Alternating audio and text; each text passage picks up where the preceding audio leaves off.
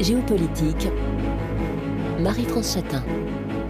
Bonjour et merci de nous rejoindre pour cette nouvelle édition géopolitique dont nous vous recommandons l'abonnement dans votre application favorite de podcast. Le 6 février dernier, un tremblement de terre ébranlait le sud-est de la Turquie et le nord-ouest de la Syrie. Le bilan humain ne cesse de progresser. Des milliers de personnes restent coincées sous les décombres avec désormais peu de chances de survie et des millions de personnes se trouvent dans une situation d'urgence extrême, sans toit, sans chauffage, sans eau potable et sans services vitaux dans un contexte climatique particulièrement difficile avec des températures négatives en cette période hivernale. Le bilan humain est très différent selon que l'on se trouve en Syrie ou en Turquie. Quelles conséquences politiques et géopolitiques ce séisme aura-t-il? La question se pose alors que Bachar el-Assad se cherche une légitimité, tandis que Recep Erdogan est mis en cause pour sa responsabilité dans l'ampleur des pertes humaines et matérielles, résultat de 20 années de gouvernement de l'AKP. Regard avec nos invités de Dorothée Schmidt, euh, responsable du programme Turquie contemporaine et Moyen-Orient de l'IFRI, auteur de La Turquie en 100 questions, apparaître euh, en avril prochain. Bonjour. Bonjour. Et Ziad Majed, politologue, professeur à l'Université américaine de Paris, auteur de nombreux ouvrages dont La Syrie, la Révolution orpheline aux actes sud. Bonjour. Bonjour. Quel sentiment vous traverse face à la situation que connaissent euh, la Syrie et la Turquie, la catastrophe du tremblement de terre? Pour la Syrie, une catastrophe qui s'ajoute à celle de dix années de guerre. Pour la Turquie, une catastrophe qui aurait pu être évitée. On évoque une réponse humanitaire à deux vitesses. Euh, Dorothée Schmidt. Je crois que c'est d'abord une grande surprise parce qu'en fait, les, premières images nous ont montré vraiment un pays, euh, des régions en tout cas d'un pays à genoux, alors que la Turquie, c'est un pays dont l'État est fort, euh, qui s'est beaucoup mis en scène comme étant un pays efficace, euh, avec une forte croissance économique. Et là, on a vraiment affaire à une catastrophe d'une ampleur absolument inégalée dans des régions qui sont considérées comme quand même périphériques par le pouvoir. Et donc, euh, on voit cette impuissance. Et ça, c'est très étonnant. Impuissance? Oui. Euh, l'impression que le gouvernement a eu du mal à réagir, que mm. l'aide a eu du mal à accéder à ces régions. Et puis, évidemment, le bilan humain étant absolument catastrophique, la colère vient ensuite très rapidement, puisque on sent que euh, une partie des bâtiments qui sont écroulés le sont parce que les normes antisismiques n'ont pas été euh, respectées. Euh, il y a aussi beaucoup de colère de la population, justement, vis-à-vis de l'agence de, gestion des désastres turcs, qui s'est pas du tout montrée à la hauteur des événements. Donc, on sent que dans un pays qui était très, où l'ambiance était déjà extrêmement conflictuelle, le tremblement de terre fait passer encore un cran dans la mmh. tension sociale et politique. Tension sociale et politique, on, y reviendra bien sûr, et en particulier toutes les critiques aussi qui émergent euh, en Turquie et, récemment des, médias turcs qui ont été euh, sanctionnés pour avoir euh, critiqué le, pouvoir. On, y reviendra. Ziad Majed, concernant la Syrie, quelle est au jour d'aujourd'hui la, situation? Comment est-ce que l'aide arrive? Et finalement, qui aussi contrôle cette région du Nord-Ouest? Alors, s'agissant de la Syrie, c'est un malheur qui s'est ajouté à, d'autres. Euh, comme vous avez dit, il y a les années de guerre qui ont frappé la même zone aujourd'hui touchée par ce séisme. si on part, par exemple, du nord-ouest syrien, une région où résident à peu près 3 millions et demi à 4 millions de personnes, dont plus de la moitié sont des déplacés internes mm. qui ont été à maintes reprises soit déportés d'une région vers l'autre et en plus bombardés pendant de longues années par l'aviation russe et l'aviation du régime Assad. Euh, l'infrastructure sanitaire, les hôpitaux, les dispensaires, euh, tout a été détruit.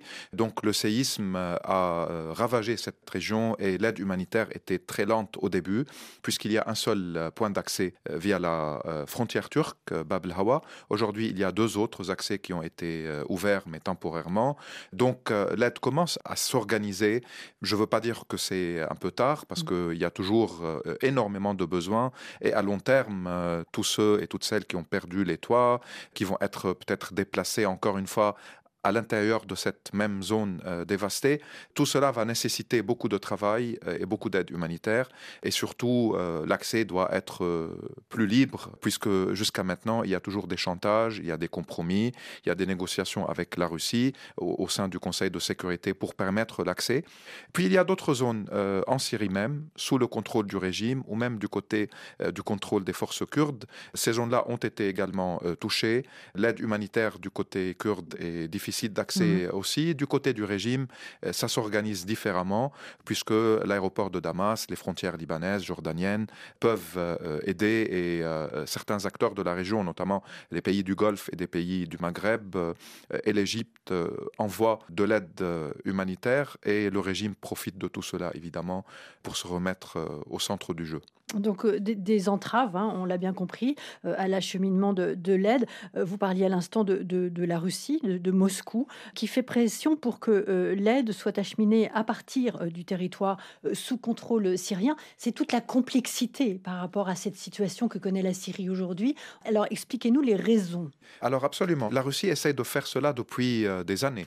La région du nord-ouest, c'est-à-dire la région de Idlib, et une partie de la campagne d'Alep, ça c'est la, la zone qui est plus ou moins assiégée. D'un côté, il y a les forces du régime, de l'autre côté, euh, il y a une présence militaire euh, russe avec une présence également de milices kurdes ou de forces kurdes. Et puis, il y a la frontière turque euh, vers le nord. Mm. Alors, pour avoir accès à cette région-là, il y a soit les zones contrôlées par le régime et les Russes, soit la frontière turque. Les Russes ont toujours euh, souhaité que toute aide humanitaire ou tout matériel qui doit être acheminé vers le nord-ouest transite par Damas, par la zone contrôlée par le régime, ne permettant pas ainsi un accès libre du côté turc. Pourquoi? Pour permettre au régime d'instrumentaliser l'aide, de l'utiliser euh, en tant qu'atout politique euh, pour montrer qu'il reste le maître du jeu, pour montrer que même vers ces zones-là qui lui échappent, c'est à lui de gérer leurs conditions et euh, de permettre ou de ne pas permettre l'arrivée des besoins. Et donc ça renforce le régime, tandis que si l'accès du côté turc est ouvert, cette zone-là peut respirer, peut être totalement indépendante de toute relation avec le régime syrien et euh, avec ses institutions. Donc au sein du Conseil de, sécurité, la Russie a toujours menacé d'utiliser le veto s'il y a plus d'un seul accès. Euh, et donc Bab el-Hawa euh, était le seul vers Idlib. Maintenant, après cette catastrophe, ils ont accepté deux autres accès du Mhm. côté turc. Euh, donc ça permet légèrement d'améliorer la situation. Alors, après ça, on va bien sûr revenir sur la Turquie avec vous, Dorothée Schmidt. Juste, j'ai cette question, je souhaiterais rebondir sur ce que vous venez de dire, euh, Ziad Majed, concernant l'utilisation euh, politique par le gouvernement de Damas de l'acheminement de, de l'aide, passant par Damas précisément, politiquement, mais aussi financièrement. Oui, euh, politiquement et financièrement, parce que le régime est souvent accusé de détourner une partie euh, de l'aide qui arrive. Parfois, il y a des photos qui circulent qui montrent des produits euh, sur le marché syrien vendus, Mm. euh, bien que c'était de l'aide. En plus, les associations, même de ce qu'on appelle société civile en Syrie, sont des associations affiliées directement aux notables du régime, parfois même à la famille du président Assad.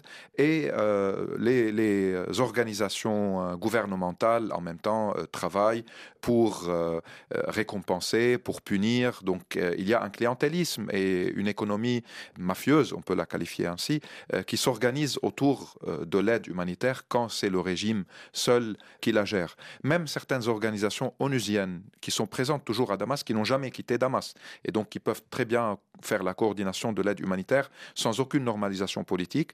Ces organisations ont été accusées de complicité, parfois de euh, corruption. Il y a eu des enquêtes internes, des démissions. Euh, donc, euh, ça pose problème à, tous les niveaux. Et pour revenir à la politique, c'est aussi un moyen pour Assad d'être mis en contact avec tous les acteurs de la région, comme certains acteurs internationaux qui souhaitent envoyer de l'aide. Il peut dire que je suis le seul interlocuteur, je représente et j'incarne l'État et la légitimité, et donc ça lui donne ce qu'il a perdu pendant des années, ça peut lui donner une certaine euh, crédibilité, entre guillemets, aux yeux de la communauté euh, internationale. On reviendra là aussi sur cette question de, de légitimité. Je me tourne vers vous, Dorothée Schmidt. Cette semaine, le Haut Conseil turc de l'audiovisuel a sanctionné trois chaînes de télévision qui avaient critiqué le gouvernement pour sa gestion des conséquences du séisme qui a donc frappé le, le sud de la Turquie euh, et le nord-ouest de la Syrie le, le 6 février euh, dernier. En termes de clientélisme, euh, le président Erdogan a été montré du doigt pour sa gestion et ces deux décennies de, gouvernement de l'AKP avec des scandales en ce qui concerne la question de, la, construction qui explique que autant de, dégâts, à la fois bien sûr des pertes humaines très très importantes, plus de 46 000 morts pour les deux séismes, en tout cas pour les deux pays, même séisme, mais sur la, la Syrie euh, et la Turquie. Qu'est-ce que vous pouvez nous dire précisément sur, euh, sur ces accusations Alors d'abord, ce qui est assez utile de rappeler, c'est qu'effectivement, la Turquie, c'est un pays euh, où Erdogan est, maître souverain entièrement sur mmh. tout le territoire. C'est la grande différence avec la Syrie, qui est un pays complètement fragmenté, cloisonné, et où donc effectivement l'aide ne peut pas arriver du tout facilement, et est l'enjeu d'un bras de fer politique explicite de la part du régime les Turcs ont appelé immédiatement à l'aide la communauté internationale. Dès que l'ampleur du séisme a été connue dans la nuit, tout Ce qui n'avait pas été le cas, pardon, je vous interromps, en 2018, lors du précédent. 2011, 2011 à Vannes. Voilà. Oui, c'est pour, pour ça qu'on insiste un peu sur ce point-là, c'est qu'effectivement, il y avait un séisme de moindre ampleur tout près de la frontière euh, iranienne en 2011, pour lequel les Turcs, dans un premier temps, avaient dit qu'ils étaient parfaitement capables de, contrôler la hmm. situation. Contrôler la situation, qui est le terme qu'a employé encore une fois Tayyip Erdogan cette fois-ci, au bout de deux jours, après vraiment un moment de débétude pratiquement, quand on a vu vraiment les dégâts, puisque l'épicentre euh, des deux tremblements de terre est en Turquie. Hein. C'est mm. pour ça qu'on parle beaucoup de la Turquie et qu'il y a beaucoup plus de morts en Turquie. C'est pas uniquement une sous-estimation du nombre de morts en Syrie, le nombre de morts est probablement aussi complètement sous-estimé en Turquie en réalité. Donc là, on a un, un président qui est absolument tout puissant et qui du coup se retrouve sous le feu des critiques parce qu'en plus, on a des gens dans un pays très centralisé, mais là, on a une gestion extrêmement personnelle de toutes les affaires de la Turquie. Donc forcément, tout échec euh, dans, la gestion humanitaire euh, et ensuite dans la gestion de la reconstruction de toutes ces régions dont je disais tout à l'heure qu'elles sont des régions qui au départ sont relativement périphériques pour le régime, mais mm. avec un statut ambigu parce que c'est quand même la frontière syrienne et donc c'est un très gros sujet stratégique pour la Turquie. La Turquie, elle est intervenue à la fois politiquement et militairement en Syrie. Donc le sort des deux pays, il est lié. Mm. Même si maintenant, on a décidé de sceller la frontière et qu'effectivement, les Turcs sont entrés dans une espèce de système de gestion avec les Russes qui fait que leurs enjeux sont différents en Syrie. Mais on a quand même un très grand intérêt, malgré tout, du pouvoir pour cette région, mais un intérêt qui est un peu opaque. Et, et c'est là que la question de la corruption, elle arrive. C'est-à-dire que les dix provinces dans lesquelles le tremblement de terre, les provinces qui ont été déclarées sous état d'urgence, c'est-à-dire celles qui sont les plus touchées de façon immédiate par le tremblement de terre, c'est des provinces où d'abord on a beaucoup de déplacés kurdes mmh. internes. D'abord, c'est des provinces où il y a beaucoup de Kurdes toujours. Aussi, beaucoup de déplacés venus de l'Est du fait des, opérations des autorités turques contre le PKK. Et énormément de réfugiés syriens. Et donc ça, euh, Ziad en, parlait tout à l'heure. Mmh. On a euh, beaucoup de Syriens qui se sont arrêtés dans la région aussi parce qu'ils ont trouvé des moyens de subsistance. Je pense à Antep, Gaziantep, qui est la grande métropole économique de ce sud-est. Donc une situation qui est finalement assez contrastée, mais qui a pour particularité d'être dans un, état d'exception permanent, si vous voulez, et géré essentiellement par le parti du président Erdogan, par l'AKP. La plupart des, des députés de la région sont de l'AKP, la plupart des grandes municipalités sont gérées par des maires AKP. Euh, donc c'est plutôt au départ un réservoir de vote naturel pour Tayyip Erdogan en réalité. Et là, on sent que le niveau de colère, on a l'impression que ça peut être un indicateur de basculement mmh. de l'opinion turque à la veille d'élections très importantes cette année qui ont lieu euh, le 14 mai prochain. Alors, en tout cas, la question qui se pose, c'est effectivement, déjà, elles ont été avancées de juin à mai, mais ça, c'était avant le tremblement de terre. Euh, et la question est en suspens. Est-ce que ces élections seront ou non maintenues, des élections présidentielles, euh, Et législatives. Et législatives. Donc, un énorme appareil électoral à mettre en place, alors qu'on a des centaines de milliers de personnes sur les routes. On ne sait même pas combien de morts on a eu dans le tremblement de terre. On a énormément de disparus. Donc il va falloir reprendre tous les registres d'état civil, euh, faire en sorte que les déplacés puissent voter. Donc si vraiment les élections ont lieu rapidement, on s'expose, à mon avis, à des fraudes massives. On y reviendra sur la question de, cette élection fraude massive. Pour la première fois de l'histoire de la Turquie, mmh. c'est ça qui compte. Mmh. Il faut comprendre que ce serait un basculement. C'est un pays qui a la réputation d'avoir des élections relativement propre, mmh. sauf précisément dans le sud-est où mmh. on sait qu'il y a quelques opérations d'intimidation et de manipulation euh, dans les régions kurdes qui sont opposées à Tayyip Erdogan. Mais là, franchement, matériellement, je crois que c'est très compliqué d'avoir un scrutin propre. Mmh.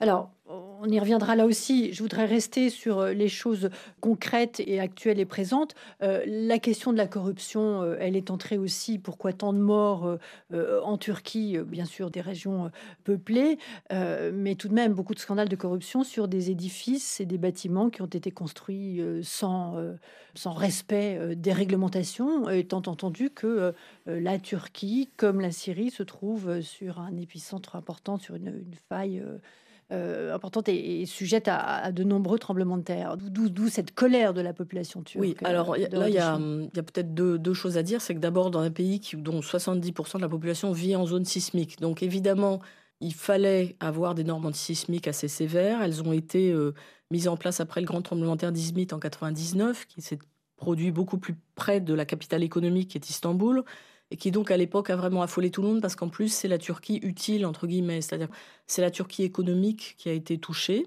Ces normes antisismiques n'ont pas été complètement respectées, on le voit, c'est absolument euh, évident quand, on, on, voit les images qui viennent de la région où certains bâtiments sont restés debout, d'autres se sont écroulés. Et parmi les bâtiments qui se sont écroulés, il y en a qui datent, contrairement à ce que dit le gouvernement, d'après 99, qui donc auraient dû respecter ces normes. On a l'exemple d'une fameuse résidence de luxe à Adana qui s'est complètement euh, aplati et dont tous les résidents euh, euh, ont été tués. Donc on sait qu'il y a des promoteurs qui n'ont pas du tout respecté les normes antisismiques et on le savait déjà avant parce que à chaque élection, le gouvernement met en place une amnistie qui permet de régulariser d'abord les constructions illégales, finalement de remettre à zéro tous ces soupçons de malversation en échange d'amendes qui vont dans les caisses de l'État. Et là, on avait une nouvelle loi d'amnistie qui était en préparation justement pour ces élections. Ça, tout le monde le sait, donc personne ne s'attend, on s'attend jamais à ce que le, grand tremblement de terre ait lieu. D'abord, tout le monde attendait plutôt à Istanbul et pas dans cette région. Cette région était probablement moins surveillée que d'autres, effectivement. Maintenant, il va falloir que la justice turque fasse son travail. Or, cette justice n'est pas considérée comme complètement impartiale, notamment depuis le coup d'État de 2016, où elle a été vraiment nettoyée par l'AKP pour être plus proche du pouvoir.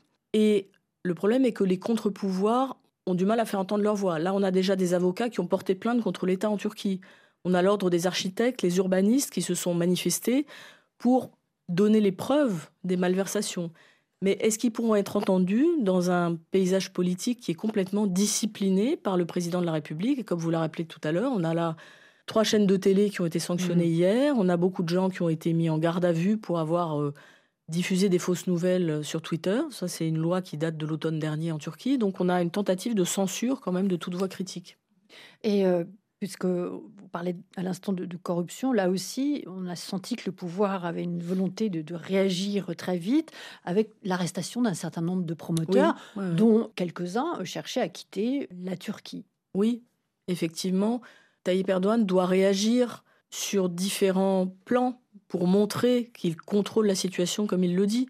Et le plus simple, évidemment, quand on voit cette colère qui s'exerce contre euh, cette corruption, c'est d'arrêter des promoteurs et notamment d'arrêter des promoteurs dont le public sait qu'ils auraient, ils pourraient avoir profité de leur proximité avec euh, des personnalités de l'AKP. Donc, il va falloir sacrifier une partie des soutiens immédiats de Tayyip Erdogan, qui doit quand même sa fortune politique aussi à sa proximité avec les milieux du grand BTP en Turquie. Mm.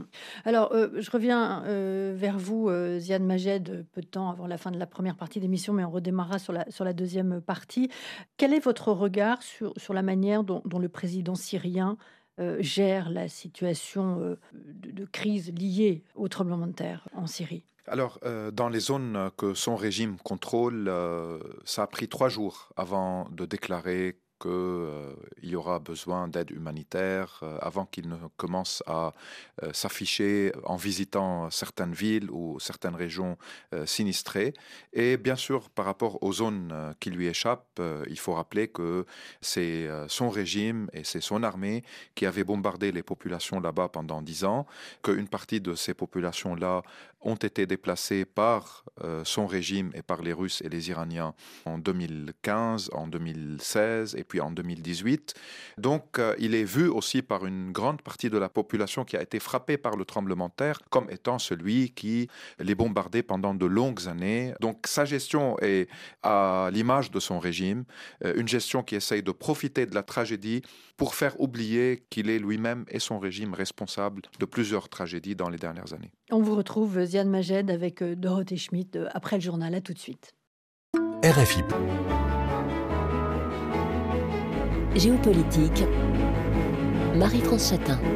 Regard sur les conséquences politiques et géopolitiques du séisme qui s'est produit en Turquie et en Syrie. Nous retrouvons nos invités.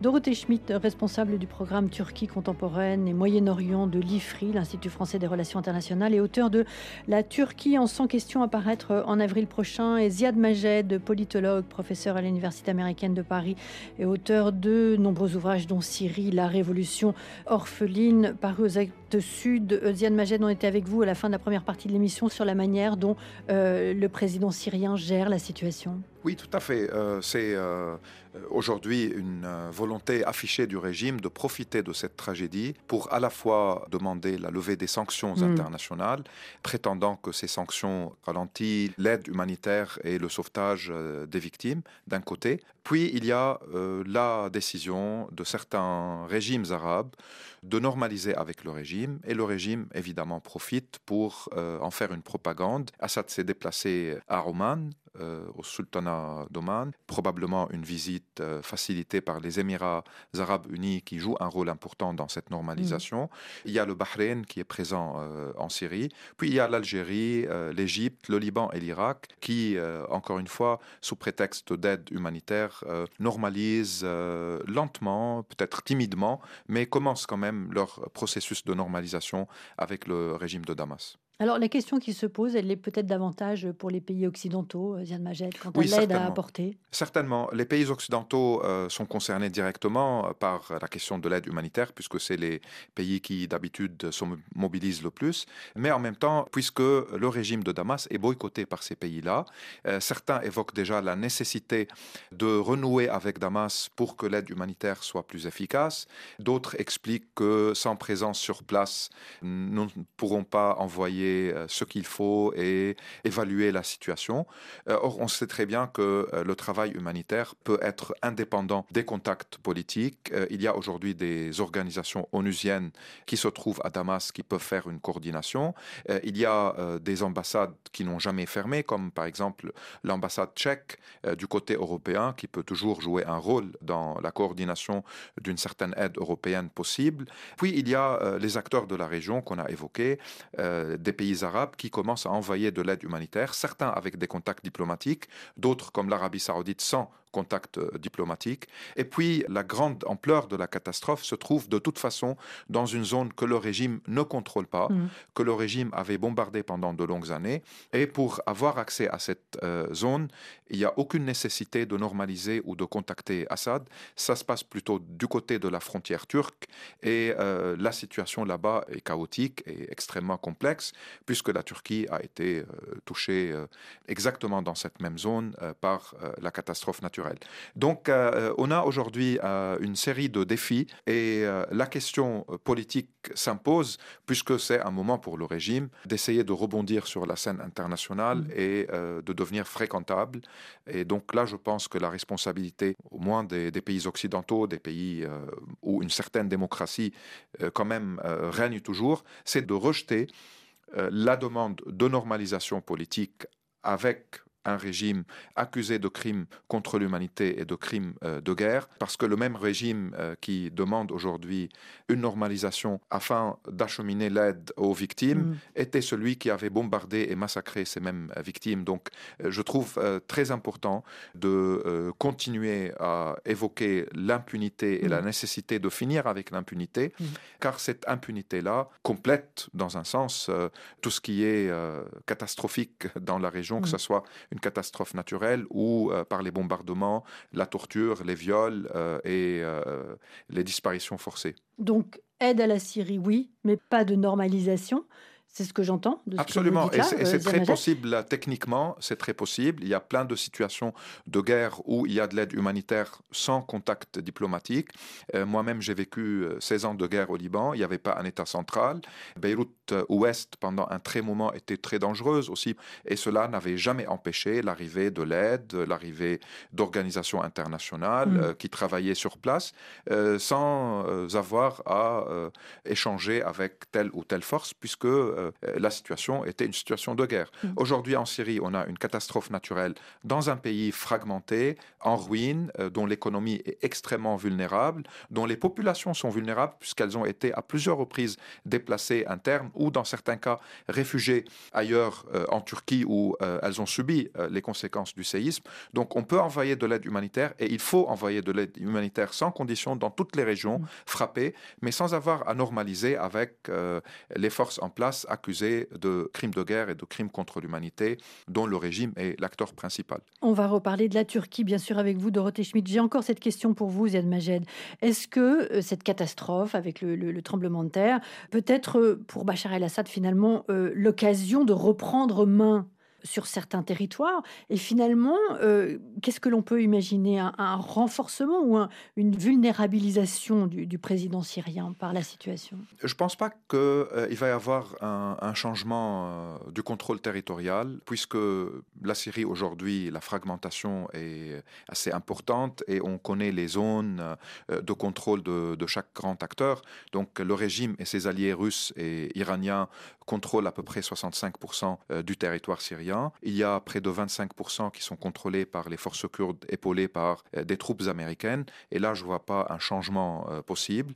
Il y a euh, ce qui reste, 10 à 11%, une zone contrôlée par plusieurs oppositions, dont le fameux front al-Nusra issu d'une mouvance djihadiste, mais aussi des forces de l'opposition qui sont soit islamiques, qu'on peut qualifier de modéré ou de moins modéré, ou nationaliste et dans la plupart des cas affilié aux Turcs et avec la présence de l'armée turque. Là aussi, je ne vois pas un grand changement. Il peut y avoir peut-être du côté du front al-Nusra euh, aujourd'hui l'appétit de prendre plus de territoire dans la même zone qui échappe au régime pour se montrer plus efficace dans l'organisation de l'aide humanitaire, mais je ne vois pas une modification de cette configuration-là.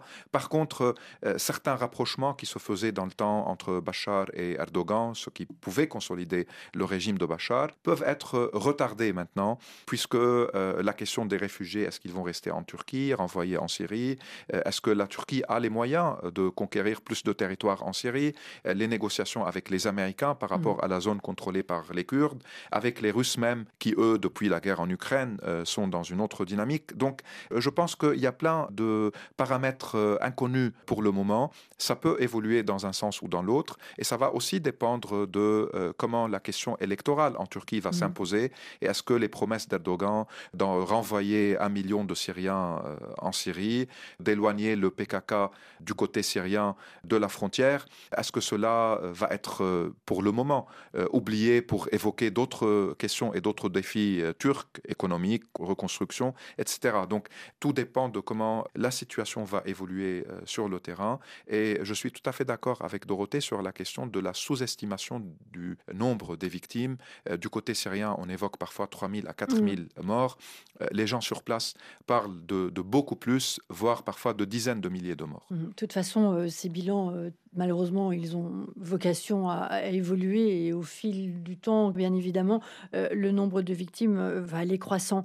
Ziad Majed le disait, beaucoup de, paramètres d'incertitude. Dorothée Schmidt, les élections en Turquie, est-ce qu'elles auront lieu en mai prochain La question des, réfugiés. On peut rappeler que l'état d'urgence a été décrété dans, dix provinces. cet état d'urgence qui a vocation à être levé la veille du scrutin, d'après ce que j'ai compris, si maintien du scrutin il y a. Où en est-on aujourd'hui en Turquie? On attend. On est dans un moment de suspension politique. En fait, euh, nous, à l'IFRI, on attend depuis au moins une semaine de voir euh, si cette question des élections se décante. Et mhm.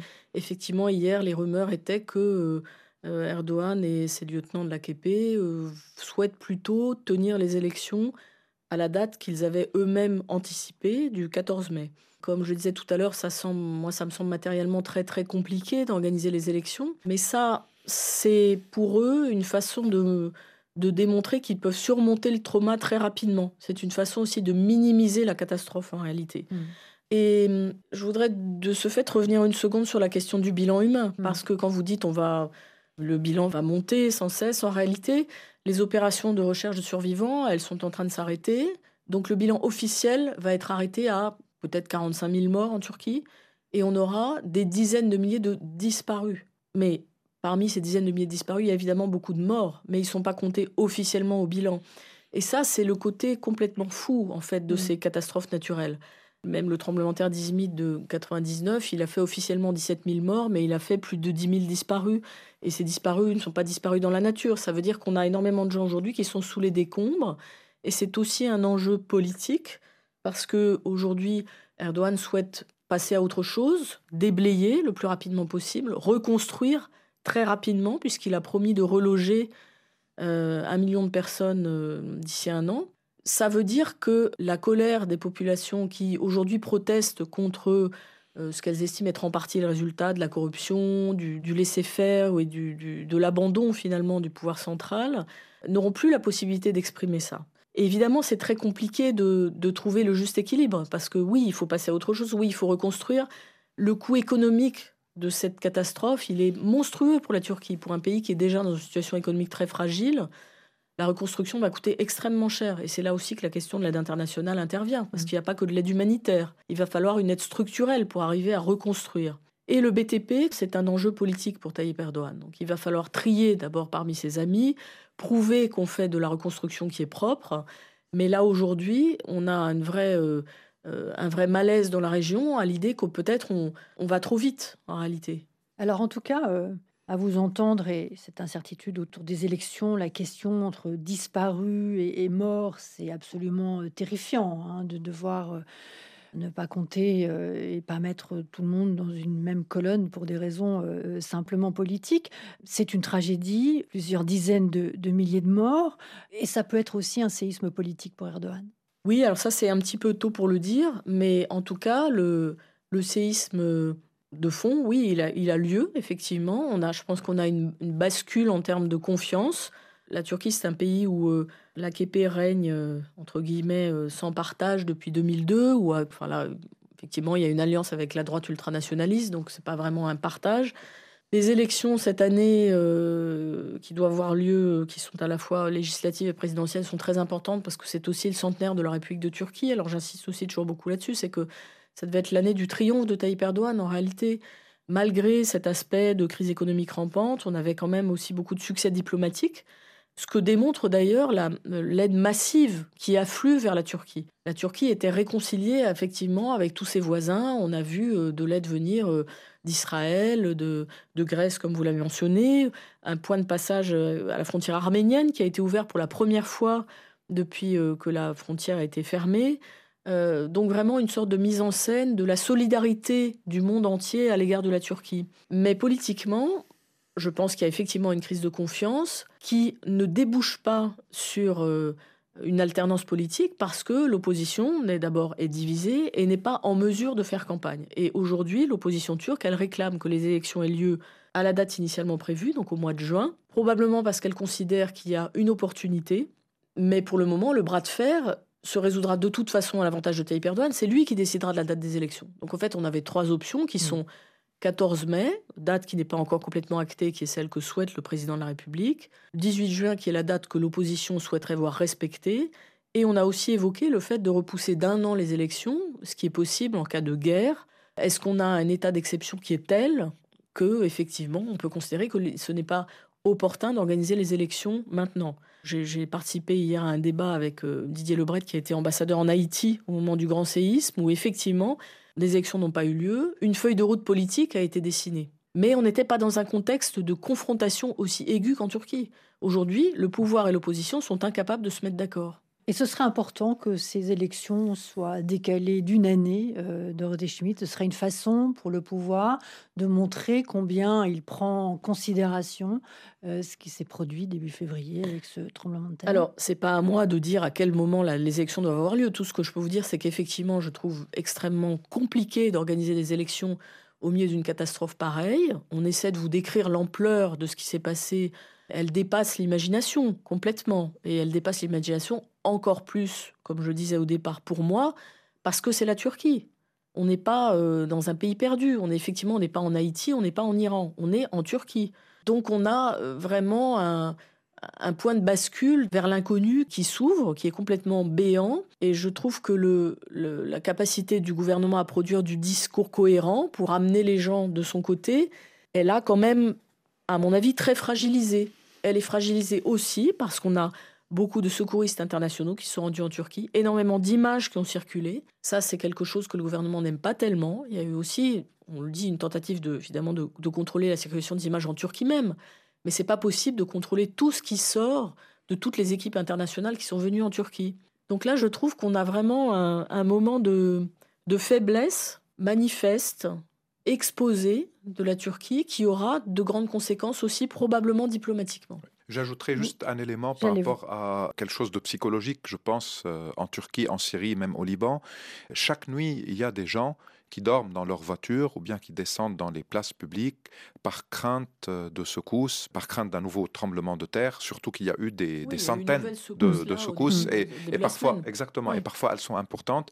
Et cette inquiétude qui s'installe, cette peur qui s'installe euh, comme une, peur euh, réelle et, paralysante euh, d'une partie des, sociétés euh, va être aussi un élément important dans les, développements et l'évolution de la situation dans les prochains mois. Mm. En tout cas, ce qui se passe en, Turquie est important pour la Syrie, hein, Ziad Majed, vous l'évoquiez précédemment, donc beaucoup d'incertitudes. Qu'est-ce qui est, et ce sera un peu la conclusion pour l'un et pour l'autre, qu'est-ce qui est important aujourd'hui pour la Syrie? Pour la Syrie aujourd'hui, c'est l'aide humanitaire et puis euh, l'aide à long terme qui doit euh, s'articuler autour de la reconstruction euh, du système sanitaire syrien, de reloger les personnes déplacées par ce séisme qui étaient déjà vulnérables et déplacées à maintes reprises avant. En même temps, comment l'aide humanitaire s'organise sans corruption et sans passer par les institutions étatiques dans certaines régions, ou bien comment on peut envoyer cette aide sans normaliser avec le régime et tout en maintenant la question politique, euh, comme, euh, essayant de trouver des solutions politiques qui ne passent pas par le régime à long terme et qui imposent un cessez-le-feu, pas seulement aujourd'hui ou pendant trois mois ou six mois, mais dans la durée, parce qu'il faut que cette intensité de la violence euh, baisse et et qu'on puisse finalement avoir des négociations politiques entre acteurs régionaux et internationaux avec des acteurs syriens pour trouver une euh, solution. Et les idées ne manquent pas. Ce qui manque, je pense, c'est la volonté politique. Euh, parfois, les rapports de force peuvent être prise en considération, évidemment, euh, mais ce ne sont pas les seuls euh, éléments ou le seul élément qui impose euh, notre vision et notre relation avec la Syrie. Et j'insiste encore une fois sur la question de l'impunité qui doit être au cœur des négociations et de toute solution. Avec cette impunité-là, il n'y aura jamais ni de stabilité, ni euh, de paix en Syrie ou dans la région, et ce n'est pas le réalisme politique qui euh, dicte en fait euh, des normalisations avec des, régimes génocidaires, c'est plutôt à la fois la justice et les processus politiques qui doivent trouver les, bonnes solutions. Dorothée Schmidt, sur ce qui est important pour la Turquie. Hein. Je crois qu'il faut comprendre que la Turquie, c'est un pays pivot. Donc aujourd'hui, on va avoir des, des enjeux diplomatiques extrêmement importants. Si on peut réouvrir des points de passage pour l'aide humanitaire avec la Syrie, c'est parce que Tayyip Erdogan est proche de Vladimir Poutine.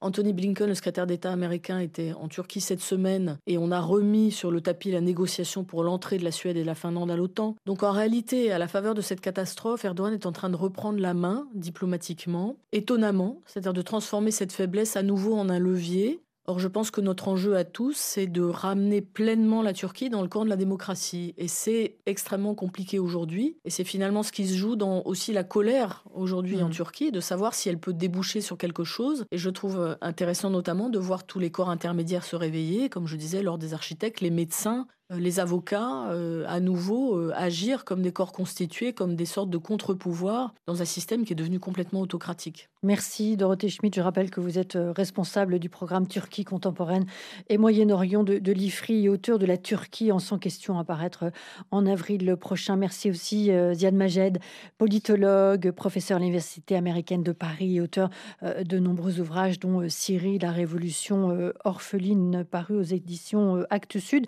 Géopolitique était signé Marie-France Chatin, Audrey Taïeb et Nathalie Laporte. Demain, nous nous pencherons plus spécifiquement sur les questions humanitaires et les défis. À demain.